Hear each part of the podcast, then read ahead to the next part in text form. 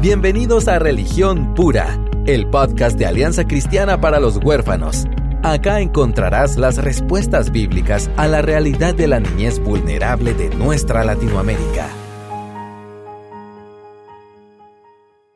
¿Cómo están? Mi nombre es Aisha de López y hoy continuaremos la conversación que estamos teniendo con Sara de Ruano y Ana Ávila acerca de trastornos mentales y cómo la iglesia y la comunidad puede ser una clave para la sanidad y el acompañamiento y sostenimiento. Así que escuchen. Y qué importante es para las familias adoptivas de acogimiento y cuidadores que nos oyen, porque lo hemos dicho muchas veces aquí, no hay eh, niño de orígenes difíciles que no esté atravesando o atraviese en un futuro próximo el duelo. Totalmente. Porque ha perdido todo. Entonces, imagínate con esa misma receta de, bueno, ya, aquí está el versículo, ya, ya nos tenés, ya estás en familia.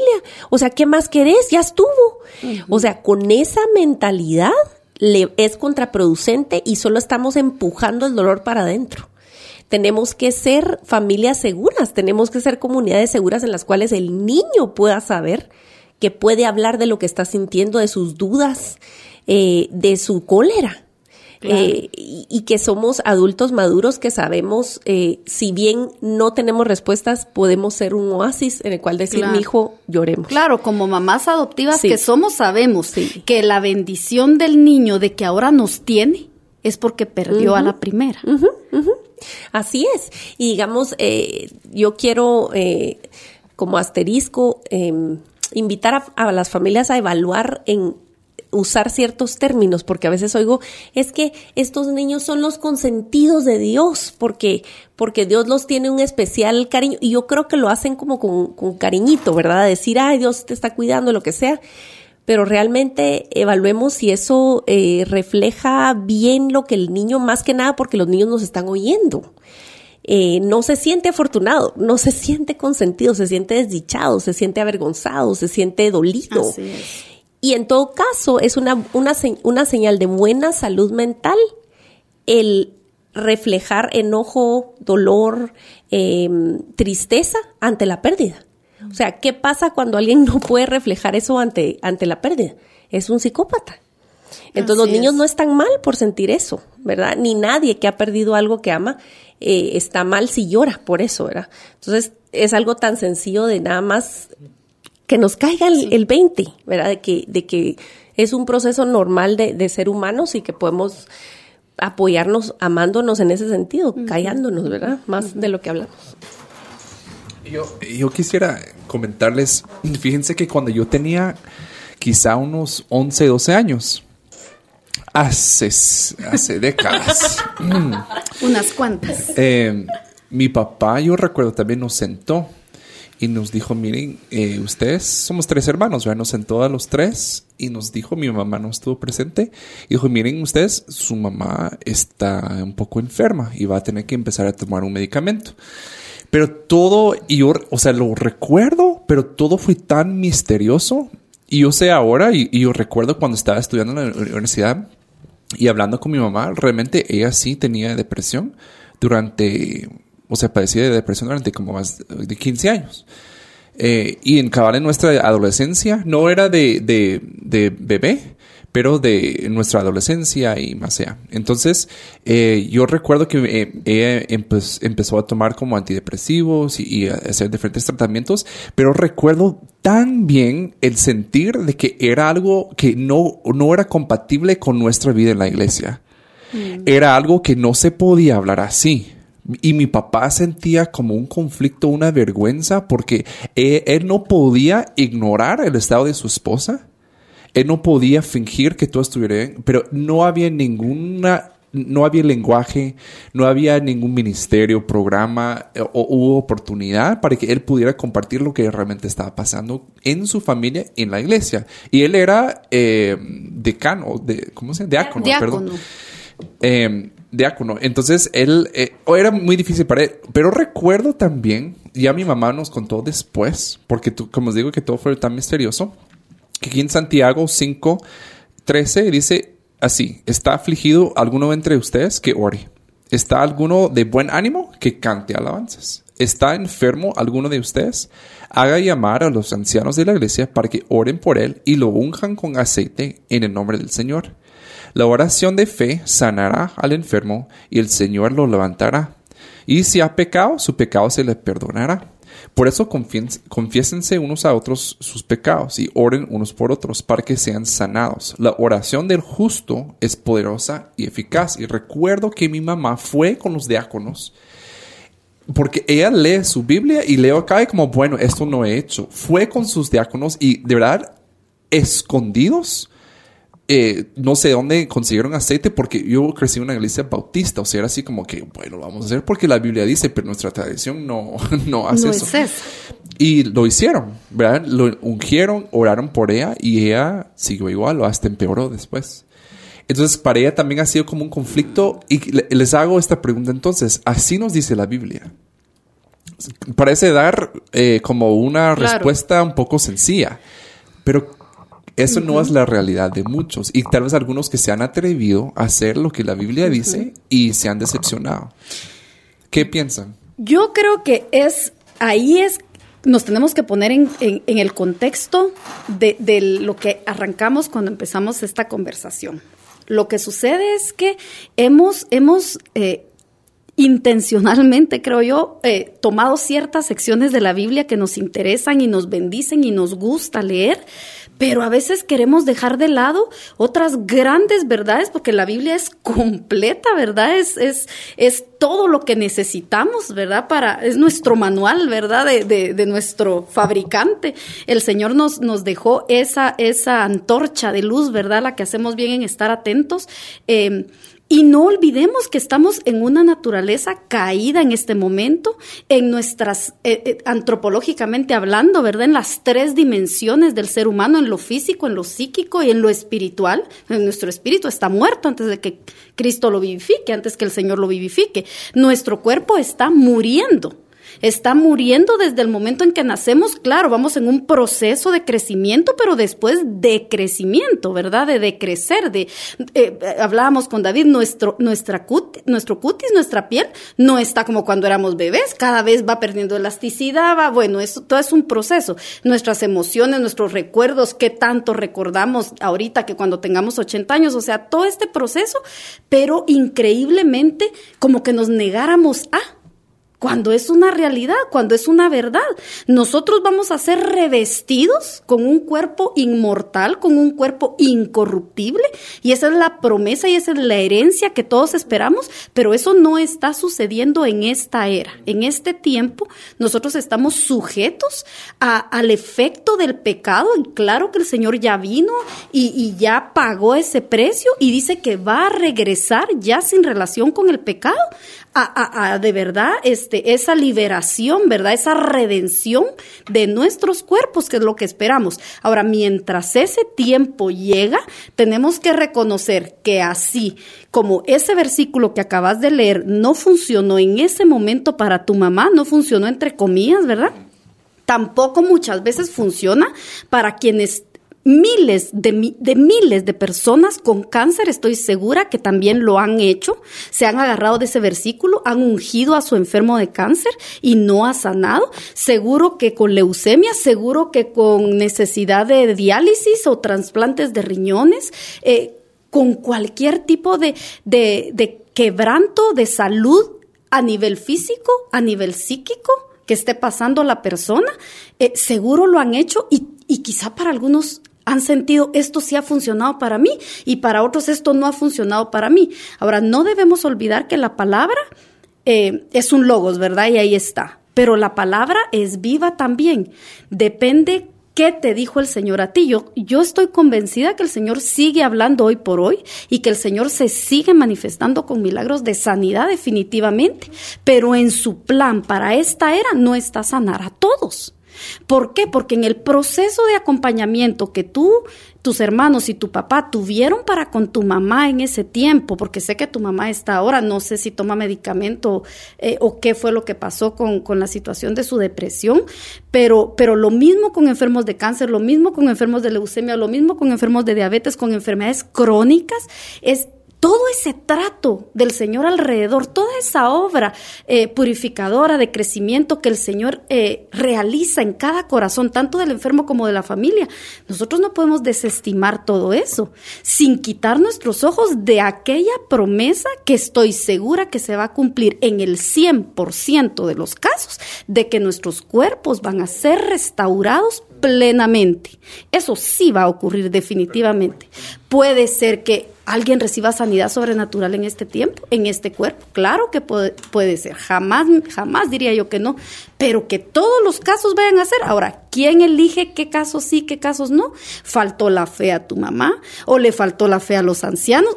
¿Quién, ¿Quién es uno para decir eso? Si el Señor conoce y mide los corazones. ¿Le faltó eh, fe a Job? A mí me encanta el libro de Job porque siempre eh, lo he visto como una parábola de la humanidad, de cómo el Señor trata con la humanidad y me encanta ver ese tras bambalinas, ¿verdad? Que nos, nos deja ver un poquito detrás del telón cómo, cómo actúa el Señor, incluso con, con, su relación con Satanás, ¿verdad? O sea, eh, hasta donde Él le permite. Te, doy permiso de tocarle esto. y cuando Satanás llega y, le dice, ah, pues claro, si es que no le has tocado su cuerpo, piel por piel, Imagínate cuando ya lo ya le toqué su piel, cuando ya sea su propio cuerpo el que esté desfalleciendo, seguro va a blasfemar contra ti y el Señor le permite. Y el Señor le permite devastar la vida de Job. Ahora, ¿Qué es lo que nosotros nunca debemos olvidar en nuestras tres dimensiones? Job fue atacado. Ustedes creen que emocionalmente, ustedes creen que físicamente, materialmente, toda su vida fue devastada. Sin embargo, no debemos olvidar que el postrer estado de Job fue mejor que el primero. Esa es nuestra esperanza y esa es nuestra esperanza real y 100% seguro para todos aquellos que hemos creído en Cristo, que estamos revestidos de Él y que estamos eh, eh, justificados por la sangre de Cristo. Esa es nuestra herencia segura, 100% segura que se va a cumplir, pero como Él lo dijo en su momento. Ese versículo me encanta el sentido de comunidad que le da a la situación. Y la oración es increíblemente importante y no quiero que se entienda que el hecho de reconocer que las enfermedades mentales existen y que necesitamos cuidado en nuestro cuerpo, significa que debemos descuidar nuestro espíritu. Somos un cuerpo, somos un espíritu, las dos cosas a la vez, somos almas encarnadas. y la oración es importante, pero no es lo único importante, no es lo único que hay que hacer.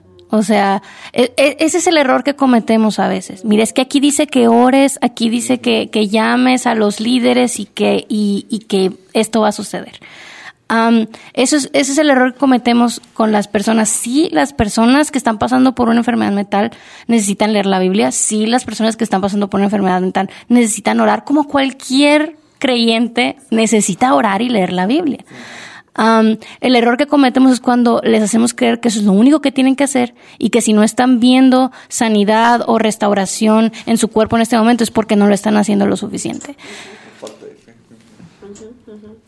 De verdad que, que, uy, hay tanto que hablar y, y, y me gusta, gracias David por, por ahí sí que compartir un pedazo de tu historia y sacar a colación ese, ese verso. Y quiero que, le, que leamos Santiago 5, 7, que está arribita donde leíste. Dice, por tanto, hermanos, tengan paciencia hasta la venida del Señor, lo que decía Sara. Miren cómo espera la agricultura que la tierra dé su precioso fruto y con qué paciencia aguarda las temporadas de lluvia. Así también ustedes manténganse firmes y aguarden con paciencia la venida del Señor que ya se acerca. No se quejen unos de otros, hermanos, para que no sean juzgados. El juez ya está a la puerta. Hermanos, tomen como ejemplo de sufrimiento y de paciencia a los profetas que hablaron en el nombre del Señor. En verdad consideramos dichosos a los que perseveraron. Ustedes han oído hablar de la perseverancia de Job, y han visto lo que al final le dio el Señor. Es que el Señor es muy compasivo y misericordioso. Sobre todo, hermanos míos, no juren ni por el cielo, ni por la tierra, ni por ninguna otra cosa, que eso sea así, que eso no sea no, para que no sean condenados. Y luego entra al tema de la oración. Pero entonces ayuda tanto como, como, como dijo Sara. O sea, es, la Biblia no es un buffet de, de versiculitos sueltos que yo uso para, para ver si obtengo lo que quiero, ¿verdad? Es una gran historia, tiene contexto y no podemos dejar de vista eh, el tiempo en el cual se nos asignó vivir, ¿verdad? Que, que, estamos en un mundo caído y que aguardamos la segunda venida. Eh, y con, es, con eso en miras, pues entonces hacer lo que nos toca, ¿verdad? Es decir, eh, eh, tenemos un papel que jugar como cuerpo y, y, eso mismo que Ana resaltó es lo que a mí me llama la atención. Oren unos por otros, quizás el, el milagro que pasa y la, y la restauración y la sanidad que llega no es solo al que está mal, entre comillas. ¿Cuánta ganancia hay cuando nos metemos en el lodo con el que está caído, ¿verdad? Claro. Hay muchísima ganancia, muchísimo aprendizaje, este, y nunca, nunca salimos igual, ¿verdad? Claro. hay mucho, mucho que aprender y mucho que, este, ahondar en nuestra relación con el Señor en cuanto nos acercamos a, a, este tipo de dilema, ¿verdad? Y, y, pensando también, como lo mencionamos hace un rato, eh, el hecho de que una persona haya sufrido trauma, lo puedo como, puede como posicionar para padecer de una enfermedad mental después, ¿verdad? O sea, es, es una correlación muy evidente. ¿Qué piensan ustedes? Por ejemplo, las personas que nos oyen, quizá tienen un chico en su casa, eh, una niña, o están pensando en adoptar o van a visitar a un chico. ¿Qué pueden hacer prácticamente ya con un poco de conocimiento? Pero ¿qué pueden hacer a la luz de esto en cuanto a su teología en la práctica. Ya, ya hablamos un poquito que tal vez el más importante es escuchar con manos abiertas. Y a mí me encanta, hay una, un psicólogo que, que trabaja mucho en el apego y dice que la habilidad más madura, más importante es el poder de sostener lo difícil. Porque si tú me contas algo eh, muy difícil, ¿qué hago? Evito la vista, eh, mi, mi, posición cambia, mi lenguaje corporal cambia porque no soy capaz de enfrentar lo difícil, sostener el momento y enfrentarlo. Lo que quiero es pasar, ya, pasemos, miremos, agarro mi teléfono, miro la tele, o sea, hago otra cosa con tal de no estar presente en lo que me incomoda. Entonces, eso buenísimo. Pero, ¿qué, ¿qué, piensan ustedes? Que hay, por ejemplo, una mamá adoptiva, por ejemplo, que ya ve cierto, ciertos rasgos en su hijo. Vaya, ya hablamos de la oración, ya hablamos de sostener lo difícil y escucharlo. ¿Qué más puede hacer o qué más debe hacer si ya ve como, por ejemplo, se está desarrollando algún tipo de trastorno o patología? Yo pensaría que si ya se ven situaciones que están alterando las esferas de vida del niño, eh, entiéndase eh, su vida escolar, ¿verdad? Si hay reportes constantes de agresividad, si hay situaciones eh, conductuales eh, disfuncionales, ¿verdad? Porque vamos, eh, no, no, hablamos aquí de terminología normal o anormal, sino funcional o disfuncional, si en sus relaciones familiares, también ya, ya se están afectando, ya hay una molestia, ya hay una incomodidad todo el tiempo, eh, si son adolescentes eh, o si ya están en vida en ámbitos laborales, porque incluso los adolescentes, algunos empiezan una vida laboral eh, temprana, si ya vemos sí conflictos, disfuncionalidad en esas esferas, no tener miedo de, buscar eh, acompañamiento, de buscar hacer una evaluación, ¿verdad? Eh, psicológica, de, de, ver cómo está su comportamiento, que los evalúen y, y buscar el acompañamiento. Eh, es difícil, es difícil eh, ir como quitando esos tabúes eh, del mundo cristiano de que solo el que padece de diabetes o solo el que padece de que necesita hemodiálisis, eso, ahí, ahí, sí no condenamos porque es el cuerpo el que está, pero cuando son cuestiones eh, de salud mental, nos ponemos así que me encantan estos espacios que se estén abriendo para poner esos temas, eh, que esos son los temas que nadie quiere hablar, pero que cada vez más importantes. ¿Por qué? Porque vivimos en un mundo caído, eso no lo debemos de olvidar. Eh, la influencia de las redes sociales es muy buena, pero también eh, hay muchas situaciones a nivel de comportamental que están relacionadas con el alto, eh, la alta exposición a juegos eh, de, mucha violencia, los niños están expuestos por horas sin supervisión, eso también puede generar, o sea, que, le hagan una evaluación en realidad cómo está la rutina de su casa, eh, pensar nosotros también a qué se está exponiendo, qué tanta... Em, qué tanto está expuesto a, estimulación con imágenes, con sonidos estridentes, con, porque es increíble todo eso, cómo está haciendo cambios en la conducta de nuestros adolescentes de hoy que tal vez no se daban en los de dos décadas pasadas, ¿verdad? Porque la exposición, la sobreestimulación a la que se ven expuestos los, los niños ahora, este, desde dos, tres años ya los se entretienen con el celular, se entretienen con, con las pantallas, ¿verdad? Todo esto es positivo si lo sabemos manejar eh, en tiempos determinados, con cosas bien específicas, pero se ha abusado de eso. Eso en algún momento puede eh, distorsionar conductas, puede manifestarse, pueden manifestarse eh, situaciones. Además, como seres humanos necesitamos aprender a leer lenguaje corporal.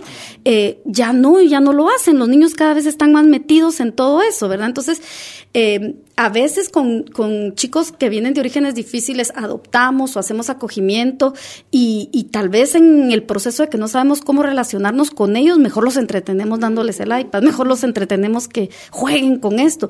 Y de verdad eso es, eso es dañino, eso no debemos hacer eso mi consejo es conexión con, con, ellos, buscar esa relación, conectar con el corazón del niño, lograr ser esos adultos seguros, confiables, permanentes en la vida de los niños, a quien ellos pueden contarles cómo se sienten, qué temores tienen.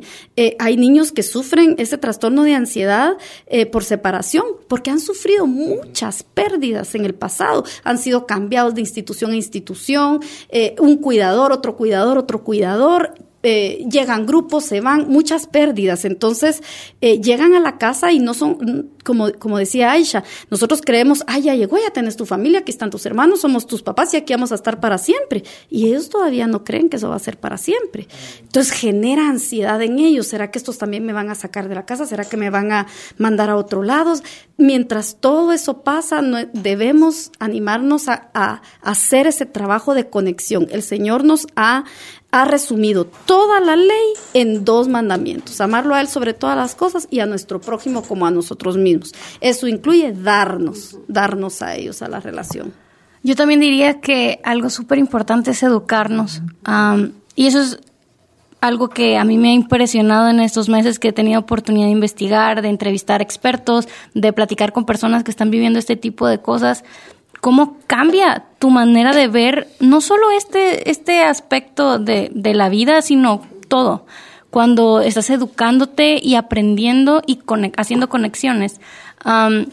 los cristianos creemos que toda verdad es verdad de Dios. Tanto la, la verdad de la revelación natural bien interpretada, buena ciencia, y la verdad de la escritura.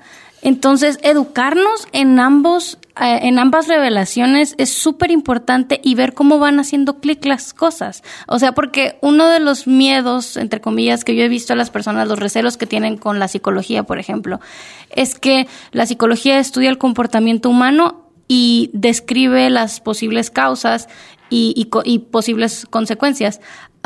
entonces la gente interpreta esto, dice, ah, están justificando el pecado de la persona. Entonces, cuando te pones a pensar es de que no, no, no, que yo pueda explicar por qué sucede algo. Claro. No significa que estoy justificando alguna actitud pecaminosa, alguna acción pecaminosa. Este, estoy tratando de entender qué hay detrás más que una simple conducta, porque una conducta nunca es una simple conducta, siempre está el corazón atrás. Entonces estoy tratando de entender qué está pasando detrás y cómo puedo ayudar a la persona, en este caso a un niño que ha sufrido de trauma, a, a, contemplar esta situación y reinterpretarla a la luz del Evangelio. Entonces, yo puedo educarme, por ejemplo, fui a unos cursos de cuidado competente en trauma y, estábamos aprendiendo de cómo este, estas separaciones ocasionan que los, que los niños generalmente respondan de tres maneras diferentes. Entonces, tú puedes observar la conducta del niño y entender, ok, eso es lo que está pasando, ¿cómo puedo yo ayudarle? a redirigir esto, esto y, reinterpretar su situación y ayudarlo a seguir adelante. Entonces, yo creo que es bien importante educarnos y, y, no solo en, en, la ciencia, por supuesto que es bien importante, sino en la palabra del Señor y ver cómo las cosas se encajan, porque toda verdad es verdad de Dios. La ciencia confirma a la Biblia al final de cuentas, ¿verdad? Eh, yo no quisiera dejar pasar esto porque hace un rato me pasó por la mente y si no se me lo digo se me pasa. No debemos olvidar que así como en esa pero preciosa enseñanza que el, el Señor nos dejó de cuando resulta ese ciego, ese ciego de nacimiento, y los discípulos le preguntan, Señor, ¿quién pecó?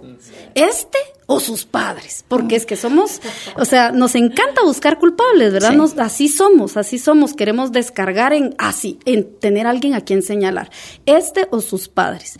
Y es una respuesta tan llena de esperanza la que da el Señor, que es aplicable a todas las afecciones y a todas las situaciones adversas que podamos sufrir mientras estemos en estos tabernáculos de carne, eh, víctimas del pecado, caídos, que se enferman a nivel físico, psíquico, espiritual, nos atormentamos, esa respuesta esperanzadora del Señor.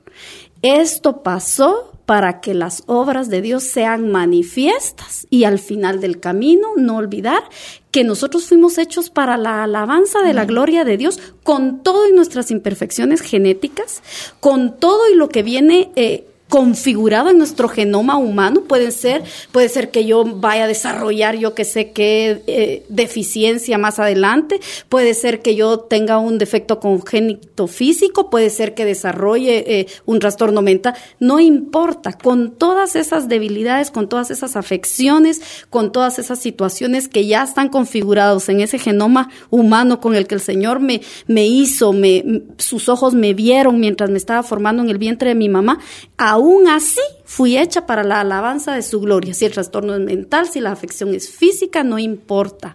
No olvidar que todo puede darle la gloria al Señor y nosotros, no solo como quien padece un trastorno mental o quien padece una enfermedad física, sino como familia de quien lo padece, no debemos olvidar nunca que esa situación fue pensada para darle la gloria al Señor. Y no estoy diciendo con esto que el Señor lo castigó, que el Señor así lo planeó, que no, es que es parte de esta era en la que vivimos. Y es la forma que Dios ha diseñado de nuestra santificación. Estar en contacto. Eh, quisiera leer esto y quiero que nos oigan escuchando este versículo que quizá han escuchado antes, pero pensando en esto, en personas que hoy están sufriendo y tal vez eh, em, en silencio, solos. Por lo tanto, Estoy leyendo de Colosenses 3:12. Dice, por lo tanto, como escogidos de Dios, santos y amados, revístanse de afecto entrañable y de bondad, humildad, amabilidad y paciencia, de modo que se toleren unos a otros y se perdonen si alguno tiene queja contra otro, contra otro. Así como el Señor los perdonó, perdonen también ustedes. Por encima de todo, vístanse de amor, que es el vínculo perfecto, que gobierne en sus corazones la paz de Cristo, a la cual fueron llamados en un solo cuerpo, y sean agradecidos.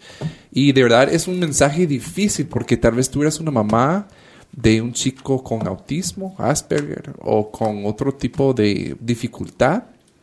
Y lo último que dice acá, les animo a dar gracias a Dios por la situación que tienes hoy en tu plato, por más difícil que sea, porque no es por error, no es eh, consecuencia de algo al azar, no, es porque Dios lo ha diseñado. Así que pastores, hoy en sus iglesias, sus congregaciones, tienen personas que hoy están padeciendo de dificultades, de enfermedades mentales y están solos porque no hay un espacio, no hay un lenguaje en tu iglesia para que lo puedan explorar, explorar ahí. Eh, familias, de verdad ya han visto tal vez ciertos rasgos y han tenido temor de enfrentar la realidad. Pues que se revístanse de esa bondad, humildad, paciencia y, eh, tienen que enfrentar lo que tienen que enfrentar. Les animamos a todos ustedes de verdad que, que, que, el amor sea lo que nos guíe, lo que oriente nuestras acciones, nuestras conversaciones, pero de verdad que seamos también como la iglesia con I mayúscula, ese espacio donde las personas con las enfermedades más complicadas, complejas, pueden venir a refugiarse porque tenemos el mensaje de esperanza, el único. Entonces les animamos de verdad a, también a enfrentar la verdad, la verdad. Nunca queremos ocultar. Si, si el chico eh, tiene un, perdón, un trasfondo de trauma o algo o tiene otro tipo de trastorno, por favor. Y también nosotros estamos para servirles. No vamos a servir de terapia a larga distancia por correo, no.